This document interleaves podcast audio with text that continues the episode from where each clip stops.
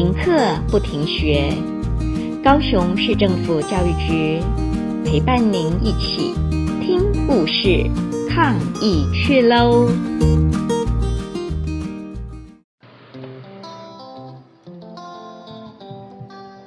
共命鸟语，亲爱的大朋友、小朋友们，大家好！防疫的日子里。要乖乖待在家里，没有办法到学校来上课。你是不是也想念老师和同学们了呢？我是凤山区文华国小杨校长，今天我要来和大家分享一个品德教育的故事——共命鸟语。传说有一种奇特的鸟，不但声音优美。长相也很特别，它的身体长着两颗头，一个代表善良，另外一个代表邪恶。善恶共同拥有一个生命，因此就被称为共命鸟。它的两个头必须互相协调，相亲相爱。万一两者合不来，麻烦可就大了。有一次，公命鸟的二头睡着了，刚好汕头看到旁边有好吃的食物，就趁着这个时候独自享用。二头一醒来，发觉肚子饱饱的，心里很不高兴。于是两个就吵了起来，闹得非常不愉快，谁也不理谁。过了几天，二头逮到报复的机会，趁着山头睡着，大口小口的把毒草给吃下去了。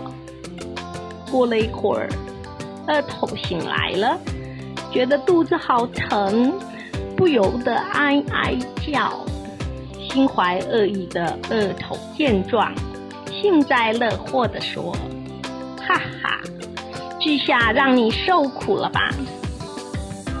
结果话才刚说完，二头自己也觉得剧毒攻心，一阵挣扎哀嚎之后，两个头都中毒而死。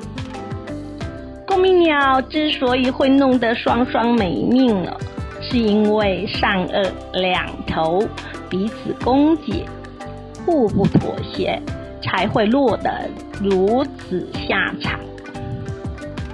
我们生活在同一个地球，人人要互相合作、互相照顾，才能生存下去。我们星云师父曾经说。我们都是共体同生，你、我、他，一切的生命，包含山河、大地、海洋、日月等自然的环境，都是息息相关，都是互利互助、和谐共处下的共同体。现在地球的臭氧层已经破了一个大洞。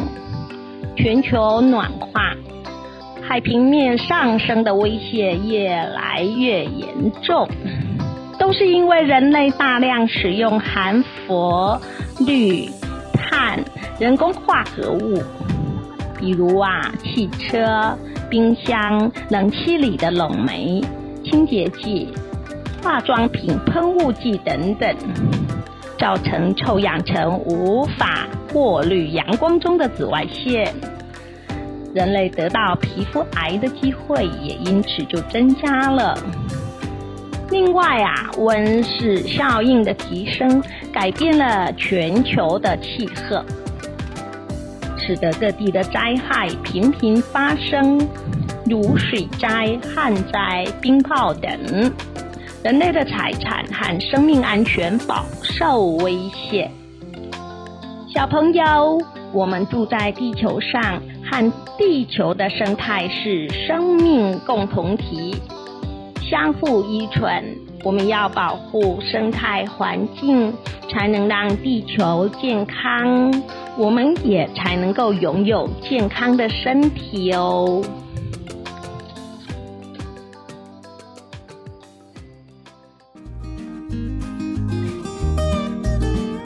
故事听完了，亲爱的小朋友，听完故事以后，你有什么想法呢？可以跟你亲爱的家人分享哦。欢迎继续点选下一个故事。